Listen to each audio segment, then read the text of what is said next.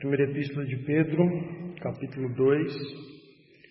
Vou fazer a leitura dos versículos 13 ao 17.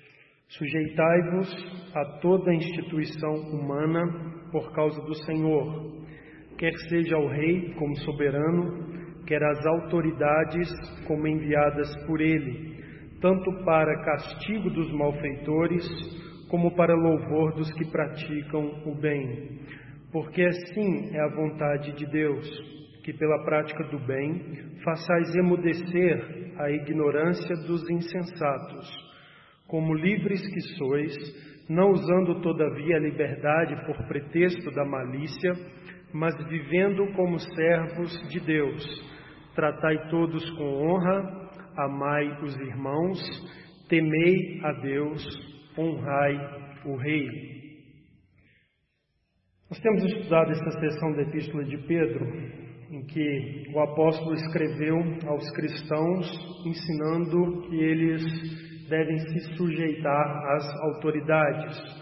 E Pedro oferece dois motivos aqui para que os crentes se submetam aos governos, à autoridade civil.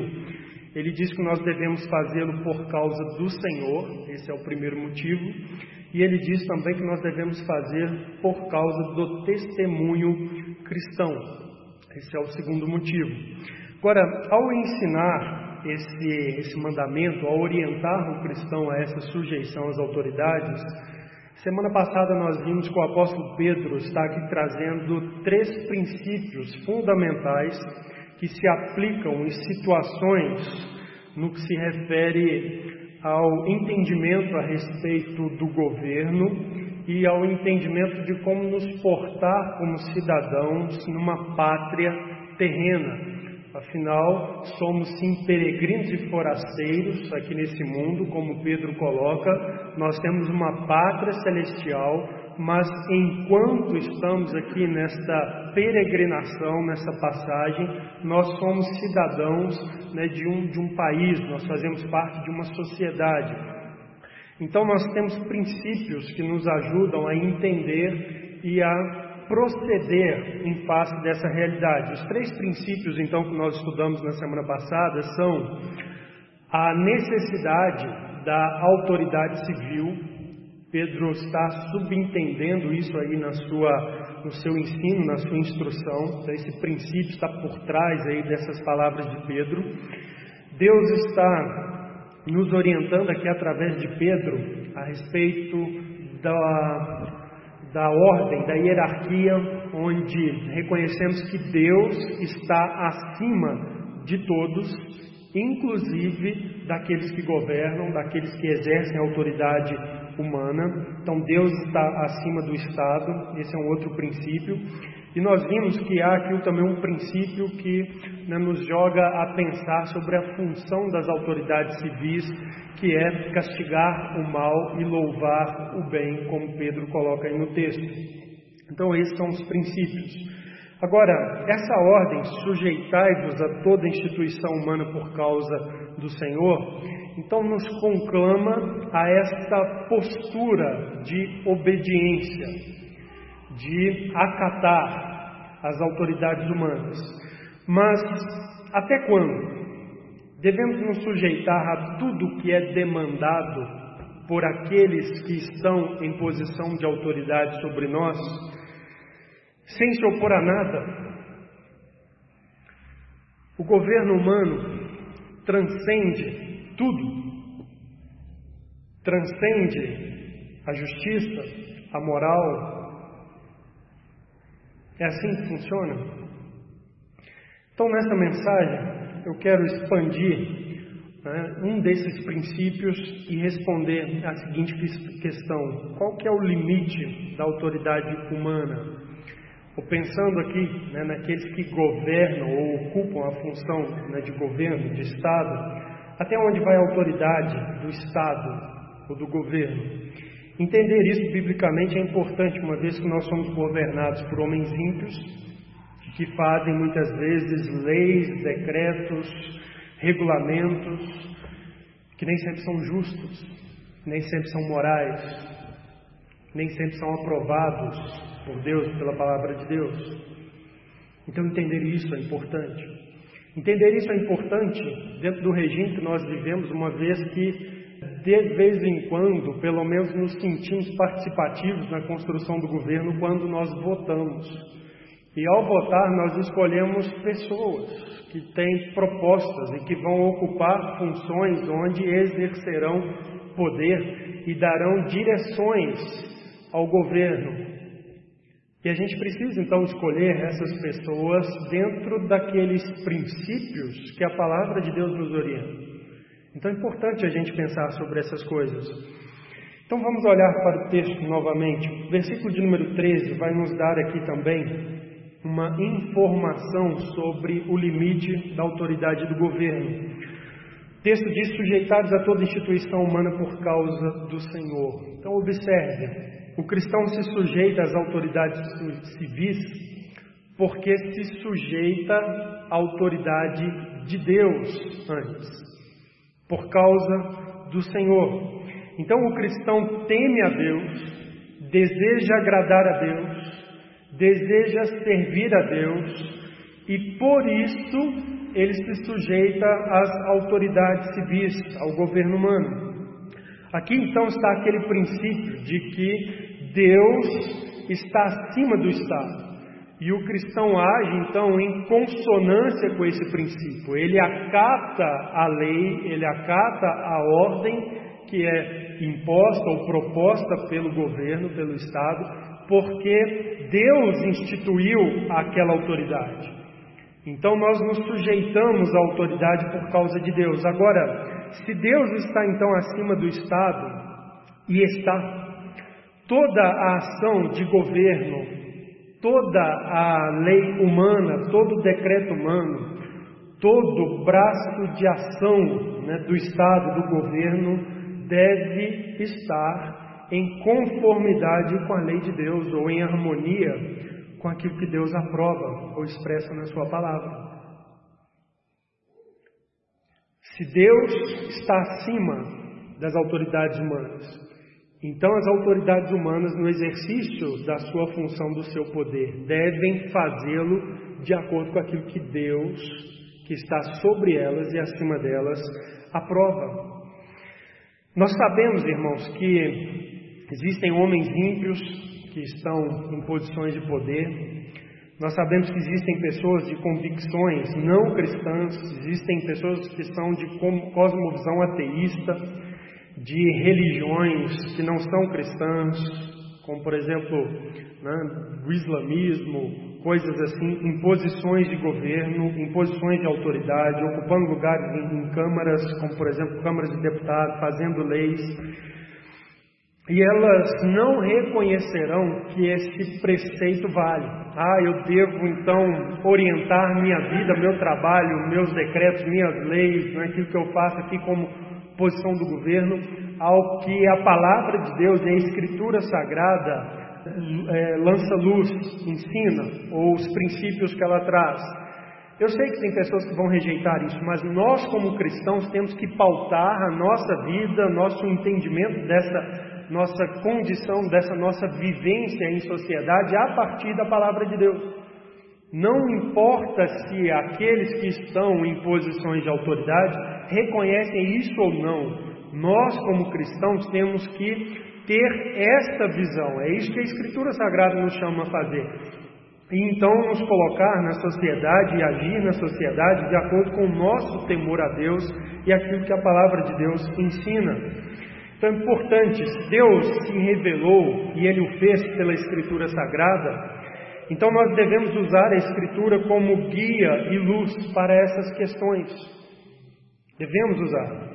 Então a autoridade de um governo ou de um governante, ela só é legítima enquanto ele está é, determinando leis, ordenando a sociedade dentro dos princípios morais que são aprovados dentro da palavra de Deus. A partir do momento em que um governante viola né, os princípios, os regulamentos que nós encontramos estabelecidos por Deus na Escritura, ele está exercendo uma autoridade que nós devemos ver como ilegítima, porque Deus está acima do governo. E se Deus ordenou alguma coisa, certamente aquilo que é ordenado por Deus é maior do que aquilo que o governo estabelece, que uma autoridade estabelece. Então, não é lícito ao governo prescrever de decretos, fazer leis, regular coisas que são contrárias àquilo que Deus aprova ou ordena na Escritura Sagrada. Então, esse é o princípio. Então vamos pensar algumas coisas. Eu quero trazer para vocês então uma análise de princípios que a Bíblia traz para nós. E que se a Bíblia traz para nós, não importa se é, governantes exercendo o seu poder né, tramam, estabelecem, decretam coisas diferentes. Para nós, o que vale é o que Deus estabeleceu nas Escrituras, e é isso que é legítimo apoiar e é isso que é legítimo acatar. Então vamos pensar, por exemplo, em algumas questões, algumas áreas. A área da família. A palavra de Deus vai nos dizer que o Senhor Deus instituiu o casamento e a família. Casamento e família é uma instituição divina. E quando eu falo aqui de família, eu estou falando de modelo mesmo. A palavra de Deus nos diz que Deus estabeleceu como a família se organiza e funciona. Nós temos no, livro de Gênesis, no capítulo 2, Deus estabelecendo isso claramente. Se você puder abrir sua Bíblia, acompanhar a leitura. Palavra de Deus diz assim: A costela que o Senhor Deus tomara ao homem, transformou-a numa mulher e lhe a trouxe. E disse o homem: Esta, afinal, é osso dos meus ossos e carne da minha carne chamar-se a varoa, porquanto do varão foi tomada. Por isso, deixa o homem, pai e mãe, e se une à sua mulher, tornando-se os dois uma só carne. Então, nós temos aqui a Escritura trazendo que lá no início, ainda na criação, Deus instituiu este, este arranjo social que a gente chama de família, que é, é modelado pelo seguinte padrão, pelas seguintes referências. Homem e mulher unidos em compromisso de fidelidade, de companheirismo. Nós vamos encontrar isso no capítulo 2 de Gênesis. O propósito da criação da mulher dessa instituição foi proporcionar companheirismo. Nós vamos encontrar também no texto esse propósito de compromisso de auxílio, onde a mulher vem para auxiliar o homem no, na realização das suas atribuições dadas por Deus ali no mundo. Também nós vemos na Escritura claramente o conceito né, de um compromisso de amor mútuo, de cuidado mútuo. Então é isso que Deus estabeleceu. E ao Estado cabe mudar, alterar esses padrões. Não, existe algo que foi estabelecido por Deus. Portanto, qualquer atuação de governo que vise alterar esses padrões não é legítimo. E o cristão não deve reconhecer esse tipo de, de lei, de regulamentação, como uma lei legítima sobre a qual ele deve se submeter, acatar, porque a palavra de Deus diz para sujeitar a toda a autoridade humana. Isso é imoral, está além das atribuições do Estado, do governo. Nós temos, por exemplo, na Escritura, ainda dentro do conceito de família, a educação dos filhos, inclusive a educação religiosa, a palavra de Deus atribui claramente como uma responsabilidade dos pais. A palavra de Deus diz, né, aquele texto tão conhecido, Deuteronômio capítulo 6, Ouve, ó Israel, o Senhor nosso Deus é o único Senhor, amarás o Senhor teu Deus de todo o teu coração, de toda a tua alma, com toda a tua força, e aí o texto diz, essas palavras que hoje te ordeno, tu as encucarás a teus filhos, no versículo 7, e delas falarás assentado em tua casa. Então, observe que Deus atribuiu ali a Israel e às famílias de Israel a responsabilidade de ensinar e formar os seus filhos dentro dos valores, dos valores morais, inclusive da sua expressão de fé. Então isso é uma responsabilidade não do rei, não dos juízes de Israel, mas dos indivíduos, das pessoas, das famílias em Israel fazer.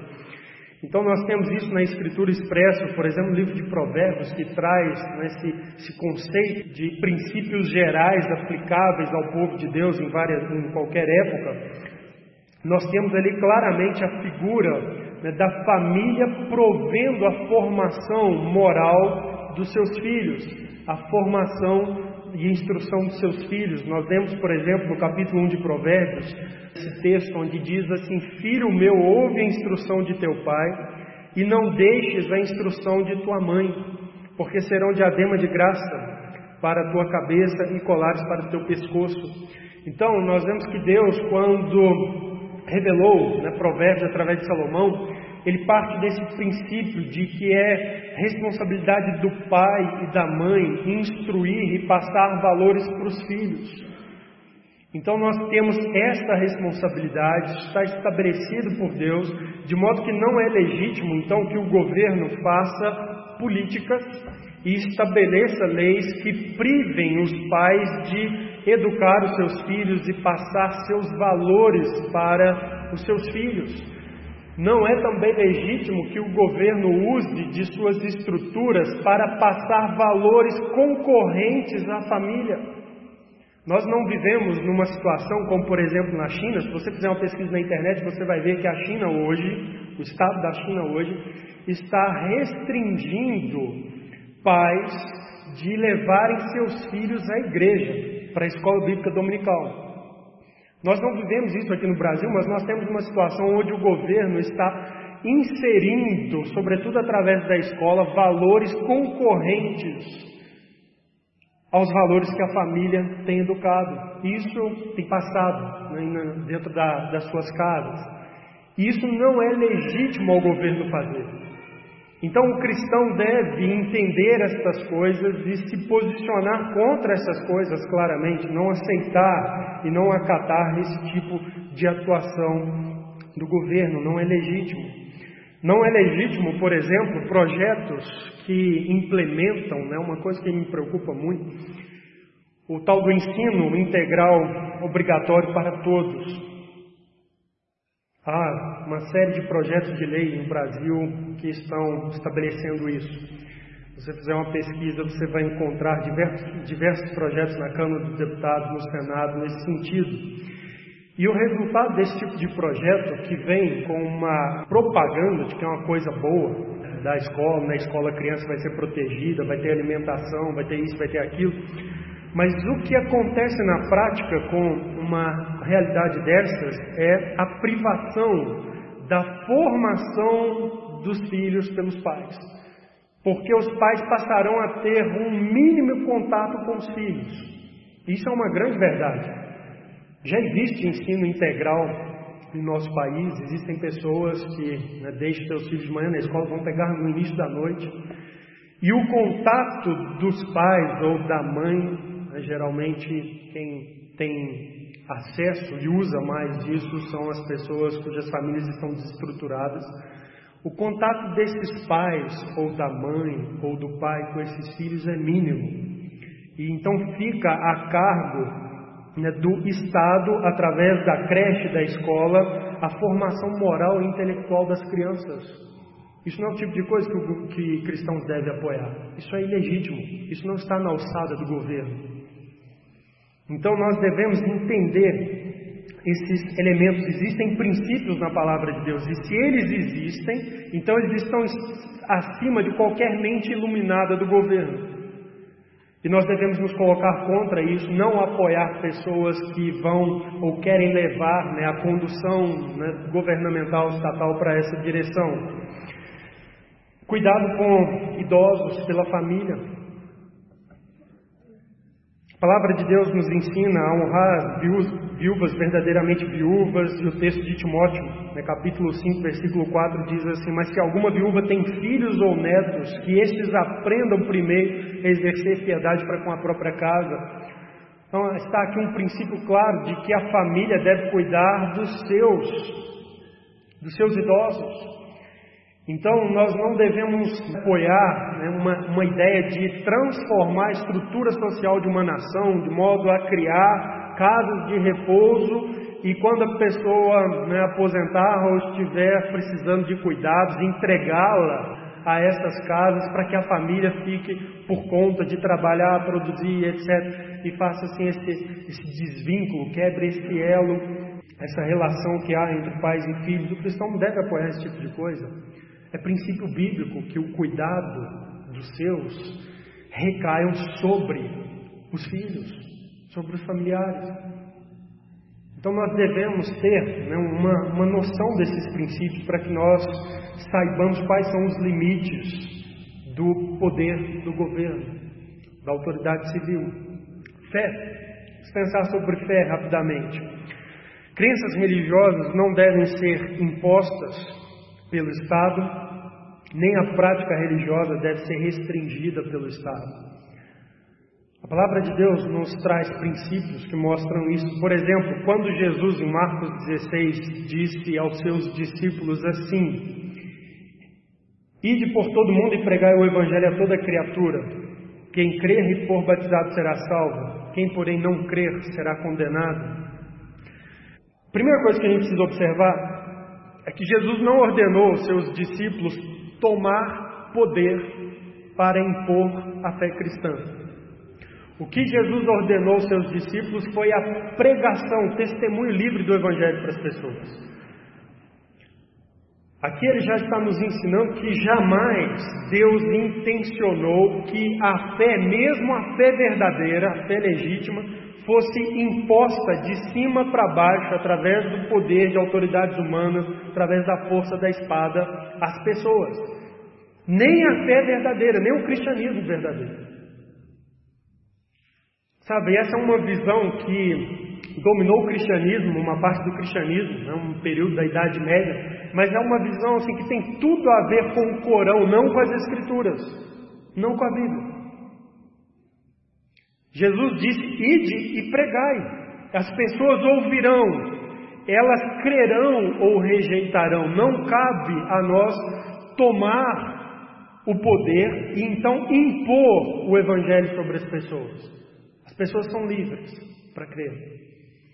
E quando Jesus diz também, ide por todo mundo, ele está aqui por trás pressupondo que os seus discípulos né, deveriam gozar, ou que o ser humano deveria gozar da oportunidade de ouvir o testemunho para aceitar ou não livremente. Portanto, ao Estado não cabe impedir que as pessoas recebam né, a pregação religiosa, a pregação de uma fé. As pessoas podem receber e elas deverão receber e aceitar ou rejeitar. Então Jesus não ordenou aos seus discípulos tomar o poder, nem Jesus aqui está esperando né, que o Estado é, é, não permita que a pregação do Evangelho chegue às pessoas e elas então não possam fazer sua decisão livremente sobre o que crerão e como praticarão sua fé. Nós temos instruções, por exemplo, de Paulo, em 2 Coríntios capítulo 10, quando ele fala aos crentes sobre a luta dos cristãos no mundo, ele vai dizer assim: tempos depois, os discípulos seguem a mesma linha de Jesus Cristo, eles não estão assim frustrados e pensando Precisamos dominar o Estado para impor a, a fé. Não, Paulo, décadas depois de Jesus declarar, que, nós, que eu li para vocês em Marcos 16, Paulo vai dizer assim aos cristãos de Corinto: porque, embora andando na carne, não militamos segundo a carne, porque as armas de nossa milícia não são carnais, e sim poderosas em Deus para destruir fortalezas, anulando nossos sofismas e toda altivez que se levante contra o conhecimento de Deus e levando cativo todo pensamento à obediência de Cristo. Décadas depois de Jesus declarar que os cristãos deveriam ir pregar, Paulo diz: e nós fazemos é isso. Nossas armas não são carnais, nossas armas são de pregação da verdade, para levar a pessoa a receber livremente a fé em Jesus Cristo ou rejeitar livremente, mas nós não estamos procurando algum modo de constranger as pessoas e fazer com que as pessoas né, se tornem seguidoras de Jesus pela marra, pela força. Então, nós vemos isso, Deus ordenou aos que creem que saem e preguem o Evangelho dentro desse contexto de uma liberdade de pregação, uma liberdade para rejeição também do Evangelho. Nós temos também na Escritura Sagrada Deus ordenando àqueles que creem em Jesus que congreguem. Isso é um princípio que faz parte da prática cristã. E essa ordem nas Escrituras não vem condicionada à permissão do Estado. A palavra de Deus diz em Hebreus 10, 25 assim aos crentes: Não deixemos de congregar como é costume de alguns. Isso não está condicionado à permissão do Estado. O autor aos Hebreus não diz, olha, se o imperador romano da época permitir o culto cristão, vocês congreguem. Se ele não permitir, vocês não congreguem. Ele diz, olha, vocês não deixem de congregar. Então nós vemos que a palavra de Deus pressupõe que as pessoas devem ter liberdade para praticar a sua fé, para exercer as suas crenças, para se fazer presente em reuniões religiosas, em reuniões cristãs.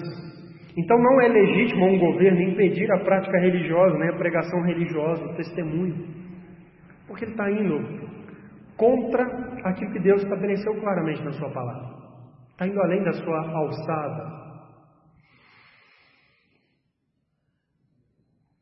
Vamos pensar mais. Uma outra área da vida, trabalho.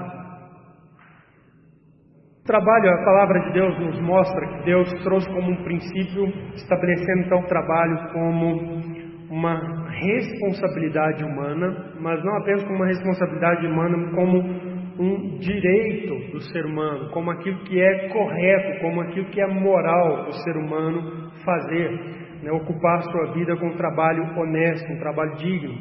Nós vemos, por exemplo, em Gênesis 1 e 26, assim: Também disse Deus: façamos o homem à nossa imagem conforme a nossa semelhança. Tenha ele domínio sobre os peixes do mar, sobre as aves do céu, sobre os animais domésticos, sobre toda a terra e sobre todos os répteis que rastejam pela terra.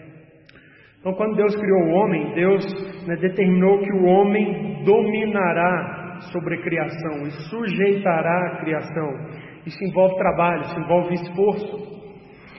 Então Deus que estabeleceu isso, o homem então recebe essa responsabilidade ao trabalho e o homem tem direito ao fruto do seu trabalho. Nós vemos em Gênesis capítulo 2, versículo 15, Deus dizendo assim, ou a Bíblia dizendo assim: Tomou, pois, o Senhor Deus ao homem e o colocou no jardim do Éden para o cultivar e o guardar. Então o homem foi posto no jardim para cultivar o jardim, ou seja, ele trabalharia e aquele trabalho então traria frutos, os quais ele usaria. Era legítimo que ele então lançasse mão e usufruísse do fruto do seu trabalho, mesmo após a queda. Nós vemos em Gênesis capítulo 3, versículo 19, a Bíblia diz assim: No suor do teu rosto, no suor do rosto comerás o teu pão, até que tornes a terra. Então, olha só, o homem vai trabalhar, vai se esforçar, e então o resultado desse trabalho vai voltar a ele, para que, que ele coma, para que ele subsista. Comerás o teu pão. E isso ao longo de toda a vida, até que tornes a terra. Ao longo de toda a vida. Então não é legítimo que autoridades usem lei e usem força para impedir que o homem trabalhe honestamente. Isso não é legítimo. Não é legítimo que as autoridades imponham limites para o trabalho do ser humano. É uma coisa incrível, mas há pessoas com projetos de lei que estão colocando coisas mais ou menos assim: olha, se o sujeito aposentar pelo INSS, ele vai ser proibido de trabalhar para dar mais vaga para outras pessoas. Isso é uma interferência do governo está além da alçada do governo. Deus disse: o homem vai comer o seu pão do suor do teu rosto até, até ele partir. Ou seja, estabelecer um limite pelo homem, isso é ilegítimo. O homem trabalha e usa os frutos do seu trabalho como ele quer. Não é legítimo retirar do homem o fruto do seu trabalho. E aqui entra naquelas questões relacionadas né, à carga de impostos que o governo coloca sobre uma sociedade. O que são os impostos? Os impostos nada mais são do que uma partilha do fruto do trabalho das pessoas. E é sim legítimo que governos cobrem impostos, porque, como já vimos, é legítimo que exista autoridades civis e para que elas exerçam suas funções, funcionem, etc., elas precisam de recursos para isso e virão sim da sociedade. Mas não é legítimo que as pessoas que estão em posição de autoridade usem do seu poder para cada vez mais aumentar a carga de impostos sobre as pessoas, porque o imposto nada mais é do que tomar ou partilhar do fruto do trabalho do homem. E a Bíblia diz que o homem é que deve usufruir do fruto do seu trabalho. Então nós não devemos né, apoiar ou legitimar governos que querem assim só constantemente crescer e aumentar e expandir a carga de impostos sobre as pessoas, nem criar, nem governos que querem criar condições que são privilégios em que pessoas vivam do suor do trabalho dos outros. Isso é legítimo. A palavra de Deus diz: o homem trabalha e ele então vai é, comer do fruto do seu trabalho não do fruto do trabalho do outro. Então a gente precisa de pensar sobre essas coisas. Eu vou falar um pouco mais disso semana que vem, olhando o outro princípio. Nós vamos pensar sobre uma outra área, sexualidade.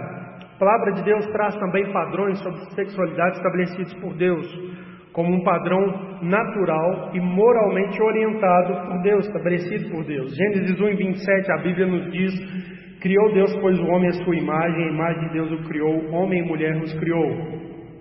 Na verdade, essa tradução não é uma tradução muito boa. O ideal seria macho e fêmea os criou. Ao criar o homem, Deus estabeleceu a, o padrão de sexualidade. É macho e fêmea, homem e mulher. Gênesis capítulo 2, a palavra de Deus nos fala sobre a relação entre pessoas de sexualidade diferente. Deus estabeleceu, versículo número 24, por isso deixa o homem, pai e mãe, se une à sua mulher, tornando-se os dois uma só carne. Então a família é marcada por macho e fêmea se unindo em compromisso. É isso que Deus estabeleceu. Então não é legítimo ao governo recriar os padrões de sexualidade ou impor novas formas de expressão sexual sob termos como gênero, identidade de gênero, etc. Recentemente, falando sobre isso aqui na quarta-feira, mostrei aos irmãos, por exemplo, o estado de Nova York, nos Estados Unidos, atualmente, por lei, reconhece 52 tipos de identidade de gênero. Coisa maluca. Isso está além da alçada da autoridade civil e o cristão não deve apoiar pessoas que se inclinam para esse tipo de coisa e muito menos reconhecer a legitimidade dessas coisas. Isso está infringindo princípios e padrões que Deus estabeleceu na Sua palavra, então não é legítimo. A nossa obediência, a nossa sujeição às autoridades não inclui essas coisas. Isso é legislar contra a moralidade estabelecida por Deus, que está claramente testemunhado na natureza macho e fêmea, um órgão sexual definido masculino e feminino, ou cromossomos XX e XY, está definido. Mas outras coisas que nós temos na Escritura, e eu poderia ler vários versículos aqui, mas vamos, por exemplo, ao livro de Êxodo. Livro de Êxodo, capítulo 20, a palavra de Deus nos traz ali mandamentos do Senhor para Israel, entre os quais uma grande parte são preceitos morais e a Bíblia diz assim, Êxodo 20, versículo 2: Eu sou o Senhor teu Deus, que te tirei da terra do Egito, da casa da servidão. Não terás outros deuses diante de mim, não farás para ti imagem de escultura, nem semelhança alguma do que há em cima nos céus, nem embaixo na terra, nem nas águas debaixo da terra. Então, esse mandamento estabelece para a gente moralmente a adoração ao Deus verdadeiro, a legítima adoração. Uma adoração sem meios físicos, sem objetos para serem venerados ou reverenciados. Isso é um princípio bíblico, mandamento bíblico. Portanto, ao Estado, ao governo ou à igreja, não cabe, eles não têm legitimidade de ordenarem uma adoração a outro Deus ou proibirem a adoração ao Deus verdadeiro. Isso não cabe ao Estado. Deus verdadeiro, na Sua palavra, revelou: olha, eu sou o Senhor, adoração somente a mim, sem imagens, sem recursos para veneração. Eu sou espírito. Então não cabe a autoridades civis ou religiosas estabelecerem quaisquer coisas que estão contra esse mandamento. São princípios estabelecidos por Deus, moral.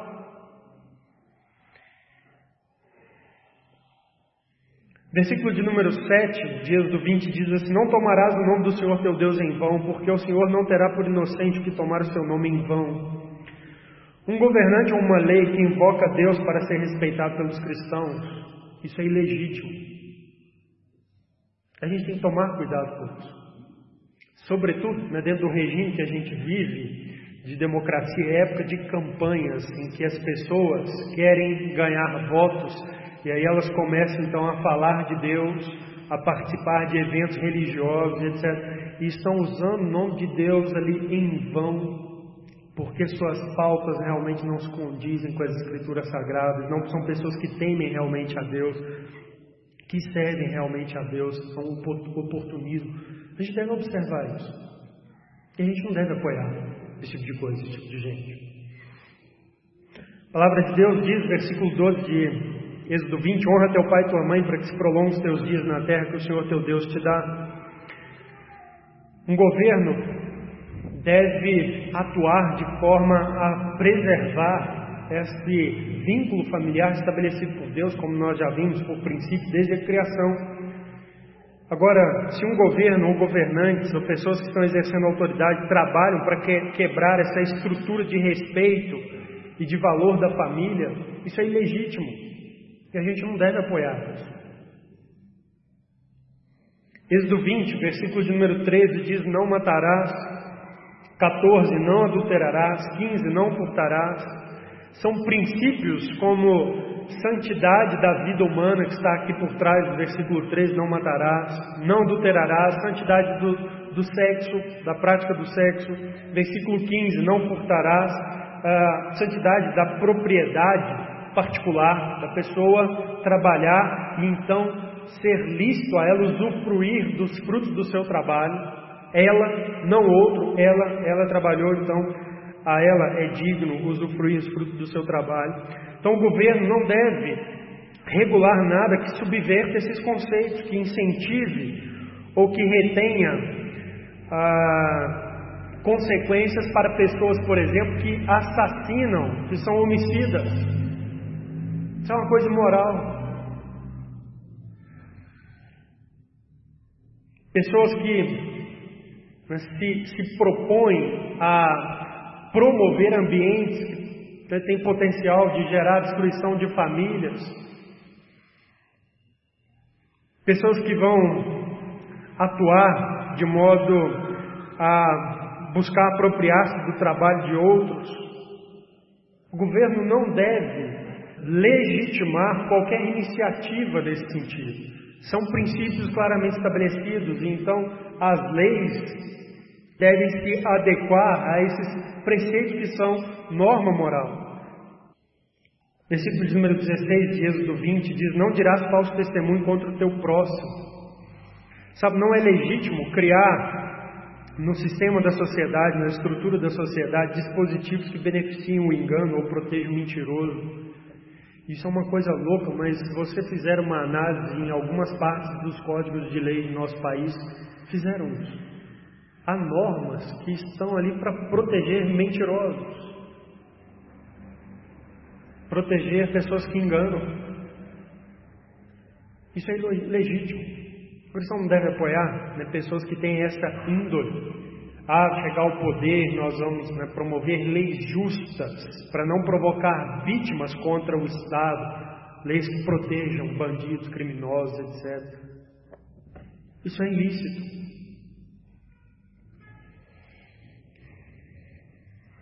Então, o cristão não deve se sujeitar a tudo que uma autoridade diz, a gente deve avaliar por meio dos princípios da palavra de Deus se a nossa obediência é legítima, se o nosso apoio é legítimo ou não. Nas Escrituras, irmãos, nós vemos registro de pessoas que desafiaram autoridades. Quando essas autoridades passaram dos limites estabelecidos pelos princípios morais determinados na palavra de Deus e pelos mandamentos de Deus, e foram aprovados, abençoados. Eu quero mostrar para vocês alguns exemplos disso. Vamos começar num exemplo que é conhecido de todos, está no livro de Atos dos Apóstolos, capítulo 4. Atos dos Apóstolos, capítulo 4, a gente tem aqui aquela situação onde os apóstolos foram presos pelo Sinédrio. O Sinédrio era uma autoridade legítima, instituída e operando em Israel no período de Jesus e dos apóstolos, e que detinha ali né, o poder para julgar os judeus, somente os judeus, dentro dos preceitos das leis religiosas de Israel. Então era uma autoridade legítima. Era composta por sacerdotes e escribas. E a Bíblia nos diz assim, Atos 4, versículo 15: E mandando-os sair do sinédrio, consultavam entre si: Que faremos com esses homens? Os apóstolos haviam é, sido retidos ali porque estavam pregando a Jesus Cristo e a ressurreição de Cristo. Versículo 18 diz assim: Chamando-os, ordenaram-lhe que absolutamente não falassem nem ensinassem em nome de Jesus. A ordem que os apóstolos receberam dessa autoridade religiosa, o sinédrio, foi: não preguem Cristo em Jerusalém. Não falem o nome de Jesus Cristo em Jerusalém. Versículo 19: como que Pedro respondeu a isso? Mas Pedro e João lhes disseram: Julgai se é justo diante de Deus ouvir-vos antes a vós outros do que a Deus. Observe que o raciocínio de Pedro está aqui dentro desse princípio. Deus está acima de todos, inclusive da autoridade do sinédrio. Então ele diz em resposta: julgai. É justo que nós ouçamos do sinédrio ou a Deus? O texto nos diz, versículo 20: pois nós não podemos deixar de falar das coisas que ouvi, que vimos e ouvimos. Então eles disseram: Olha, nós não vamos obedecê-los. Nós vamos obedecer a Deus. Deus nos deu esta mensagem, a mensagem de Jesus, da salvação em Jesus Cristo, e nós não vamos deixar de falar, de pregar. Então eles declararam aqui claramente que desobedeceriam a autoridade daqueles homens. Nós temos também, mais adiante aí no texto, Lucas relata que esses homens então foram soltos sob ameaça, então eles reuniram os crentes, contaram né, o que eles passaram ali em Jerusalém perante o Sinédrio, e aí o texto vai nos dizer que a igreja orou a Deus. E olha o que, que a igreja orou a Deus. Versículo 29 de Atos 4, a Bíblia diz assim: Agora, Senhor, olha para as tuas ameaças e concede aos teus servos que anunciem com toda a intrepidez a tua palavra. Sabe, a igreja orou pedindo que Deus desse aos cristãos ousadia para seguir firme, obedecendo a Deus e não se sujeitar à autoridade do Sinédrio, que era embasada pelo Império Romano ali naquela época. Tinha algum poder de coerção o apóstolo Paulo recebeu cartas deles para poder prender cristãos, lançar no cárcere, isso tudo dentro do Império Romano, ou seja, havia uma anuência, uma concordância do, do governo romano, do governador romano, para com esses atos do Sinédrio. E ainda assim os cristãos oram a Deus, diz Senhor, nos dê força e ousadia para que a gente pregue, mesmo que a autoridade tenha dito para ficarmos de boca fechada. E o texto vai nos dizer, versículo de número 31, assim: Tendo eles orado, tremeu o lugar onde estavam reunidos, todos ficaram cheios do Espírito Santo e com intrepidez anunciavam a palavra de Deus. Ou seja, Deus atendeu uma oração onde eles pediram a Deus ousadia para desobedecerem a uma lei. Deus atendeu uma oração. Então, observe: não é legítimo que o governo ou que as autoridades estabeleçam determinadas normas. E quando fazem, atuam nesse campo daquilo que é ilegítimo, o cristão não tem que se sujeitar àquelas coisas. E o que é legítimo não é o que eu acho, não é o que o meu grupo, o meu partido político acha, é o que Deus estabeleceu na palavra dele. É isso que é o nosso parâmetro de referência. Atos capítulo 5, nós temos um outro evento que veio por causa da é, contínua pregação do Evangelho, mesmo que estivessem sob ameaça das autoridades. Atos 5, versículo 17, nós vemos assim: Levantando-se, porém, o sumo sacerdote e todos os que estavam com ele, isto é, a seita dos saduceus, tomaram-se de inveja e prenderam os apóstolos e os recolheram à prisão pública. Então os apóstolos foram presos porque pregaram o Evangelho, sob ordem do sumo sacerdote e outros que estavam com ele, seja, componentes ali do Sinédrio, dessa autoridade religiosa do Sinédrio. Versículo de número 19, a Bíblia diz assim: Mas de noite um anjo do Senhor abriu as portas do, do cárcere e, conduzindo-os para fora, disse-lhes: Ide e apresentando-vos no templo, dizei ao povo todas as palavras dessa vida. Tendo ouvido isso, logo ao romper do dia entraram no templo e ensinavam. Veja que nem Deus concordou que eles se sujeitassem às autoridades e o que a autoridade havia ordenado que eles não falassem de Cristo. Quando foram presos, Deus enviou um anjo que libertou-os do cárcere, ordenado pelas autoridades. E o anjo ainda deu a mensagem de Deus: olha, de manhã vocês vão ao templo e continuem pregando. Então nós vemos claramente nas Escrituras que o povo de Deus, sim, desobedeceram ordens de autoridades civis quando essas estavam acima né, do seu limite legítimo, do seu espaço legítimo. Então Deus está acima do governo, de modo que não é lícito ao governo prescrever decretos, fazer leis, regular coisas que são contrárias àquilo que Deus aprova ou ordena então o cristão não precisa e não deve se sujeitar a esse tipo de, é, de mandado, de lei. Ah, e se a pessoa que trabalha para o governo, ela tem que cumprir todos os decretos e agir em todas as ações que o, cristão, que o governo ordena fazer, como cristão, ele tem que ser um funcionário exemplar público. Então ele tem que cumprir tudo que o governo ordena fazer. Não, não. Nós lemos no Salmo 94, versículo 20, essas palavras que chamou a atenção isso ao longo da semana, vários versículos desse salmo. Mas o versículo 20 disse assim: Pode acaso associar-se contigo o trono da iniquidade, o qual forja o mal, tendo uma lei por pretexto? E a resposta aqui do salmista é uma pergunta retórica, é óbvia, é não. De modo algum.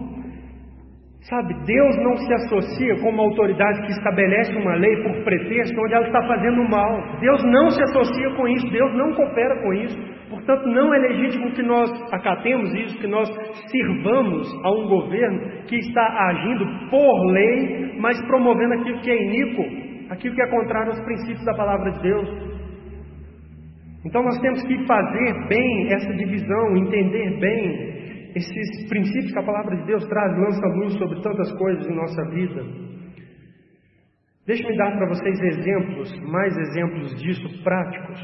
Funcionários desobedecendo leis que Deus certamente não se associa a elas porque são iníquas.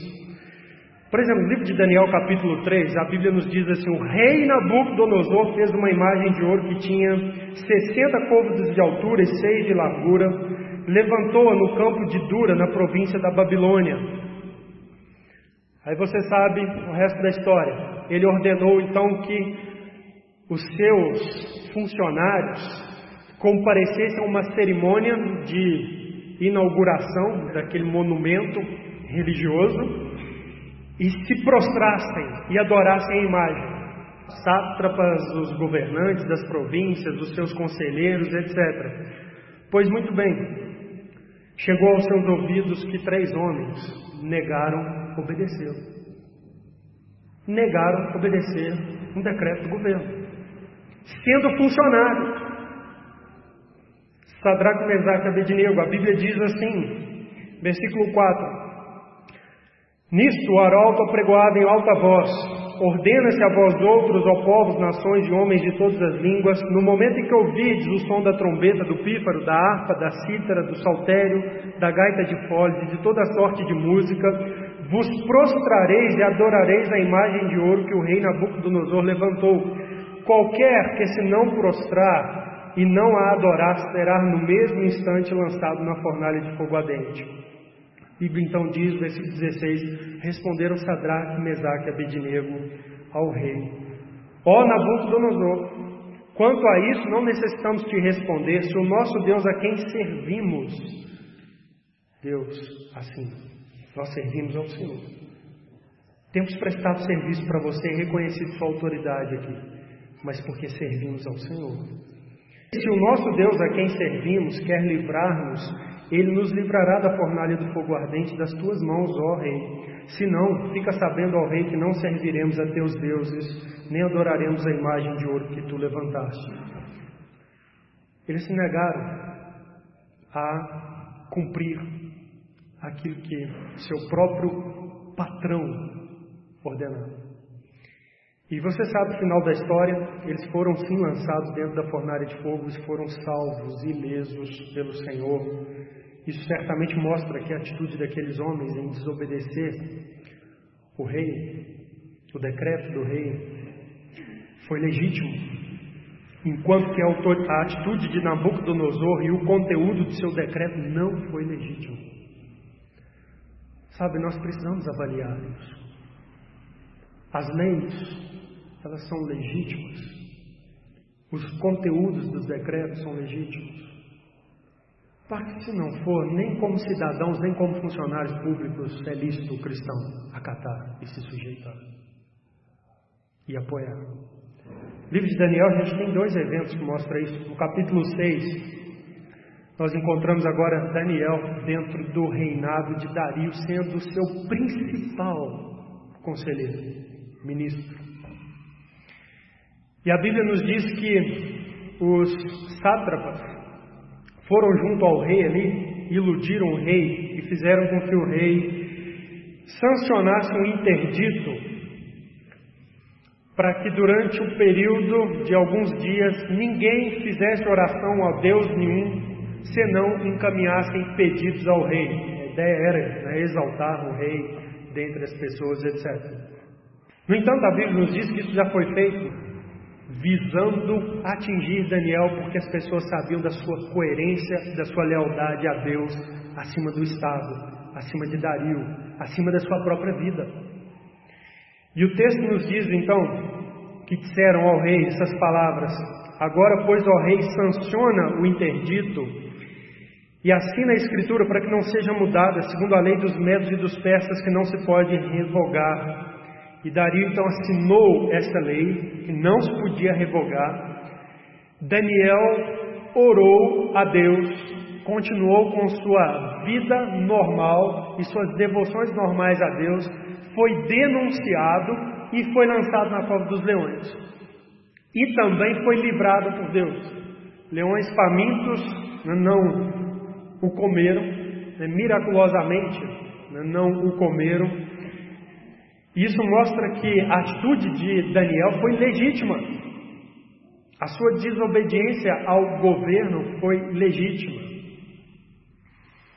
Mesmo sendo lei dos medos e dos persas, não sei quantos de vocês sabem isso, mas a ideia né, da, dessa expressão é que determinadas é, declarações do rei ali, ou, ou, ou, ou decretos, tinham então ali uma validade assim perpétua, era algo que não podia ser mudado. Por isso que né, o texto registra isso, que eles fizeram questão, olha, sanciona um interdito segundo a lei dos medos e dos persas que não se pode revogar.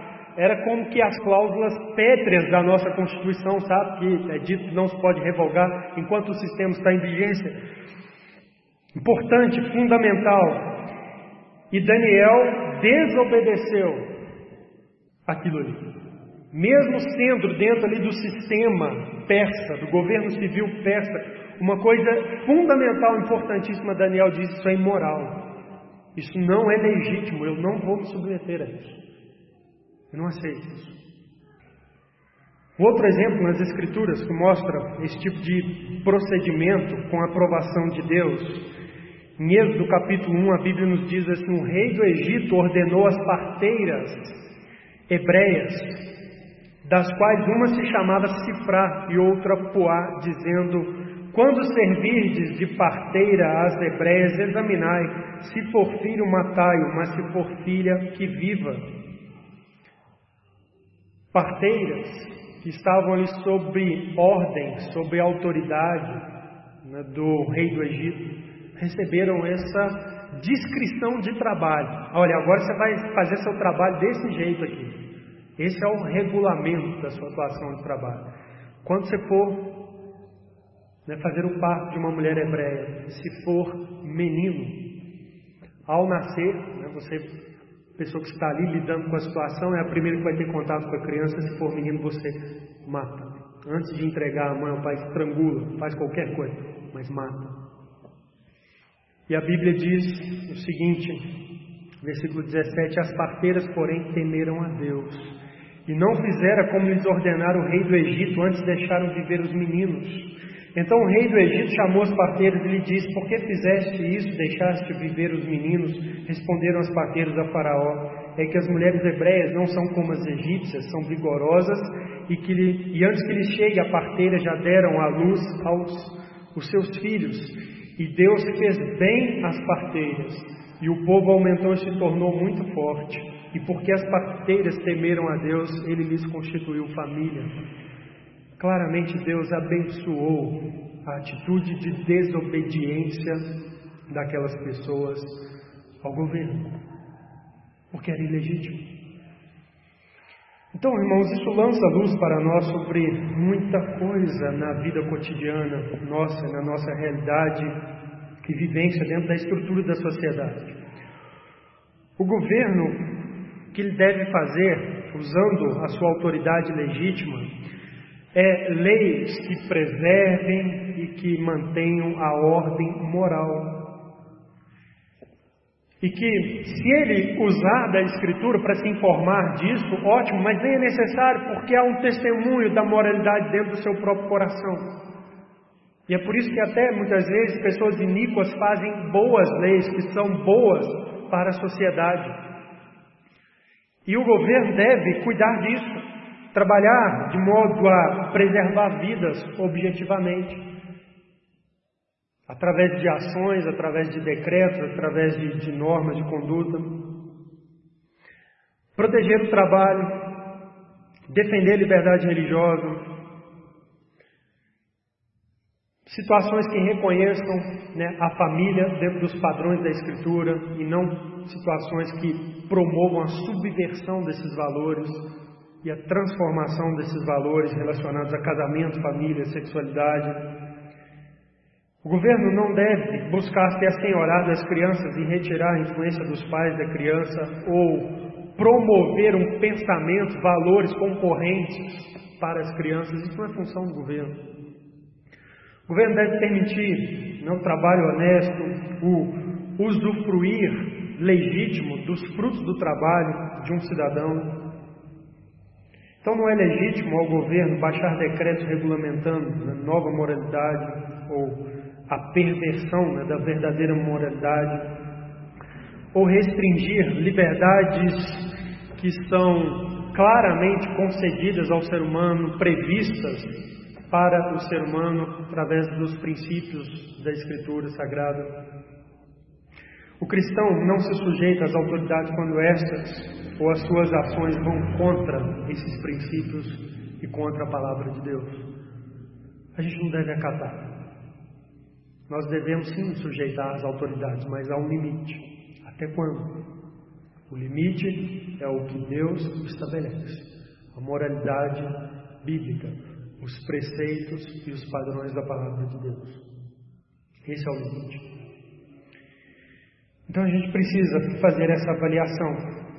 Isso é de suma importância em nossa sociedade, sobretudo quando você vai apoiar ou protestar contra um candidato a qualquer cargo em nosso país, na política. São pessoas que estão ali né, nas casas ditas do povo, que fazem leis, fazem normas, etc. Que tipo de pessoa é essa? Quais são, quais são seus compromissos? Qual é sua visão de mundo, de governo? O cristão precisa de fazer essa avaliação. E nós não temos obrigação de nos sujeitar a tudo que o Estado diz. Há um limite, a gente deve lembrar disso. E lembrar disso em nossa época é uma coisa urgente. Urgente. Que Deus nos ajude. Vamos ficar de pé vamos orar encerrando essa mensagem. Senhor Jesus, obrigado pela tua palavra, que é uma base sólida, a partir da qual nós podemos, ó Deus, avaliar e entender várias questões de nossa vida, inclusive nossa relação, ó Deus, com as autoridades, nossa, nosso posicionamento como cidadãos de uma nação, nossos pensamentos políticos, nosso o exercício, ó Deus, da nossa cidadania, dos deveres da cidadania, como o voto, o exercício, ó Deus, de funções públicas, que o Senhor nos ajude, ó Deus, nessas coisas. Que o Senhor ilumine as nossas mentes através, ó Deus, desses princípios e que o Senhor nos ajude a enxergar, ó Deus, a ampla aplicação deles sobre as diversas áreas, ó Deus, da sociedade e nossa vida. E pedimos ao Senhor que o Senhor nos dê, ó Deus, pessoas que é, atuem no âmbito do governo, que estejam mais alinhadas, ó Deus, a esses princípios. Que o Senhor nos dê graça, Deus, de vermos um reconhecimento legítimo de cada vez um número maior de autoridades em nosso país, de que estão sim sob a autoridade de Deus, de que um dia prestarão contas ao Senhor e que, portanto, devem temer a Deus e atuar, Deus, com com muita responsabilidade e cuidado, exercendo, Deus, suas funções da vida pública, ó Pai. Que o Senhor tenha misericórdia, perdoe, Senhor, a nossa falta como indivíduos, a nossa falta como nação, diante, ó Deus, das subversões dos princípios que temos visto ocorrer em nosso país. Senhor nos dê graça, Deus, para não nos rebaixarmos a isso. Nos dê intrepidez, como o Senhor deu aos apóstolos e à igreja cristã ali, das primeiras décadas após a ressurreição de Jesus Cristo. Nos dê intrepidez para testemunhar, Deus, da verdade ao mundo. É o que nós rogamos ao Senhor em nome de Jesus. Amém.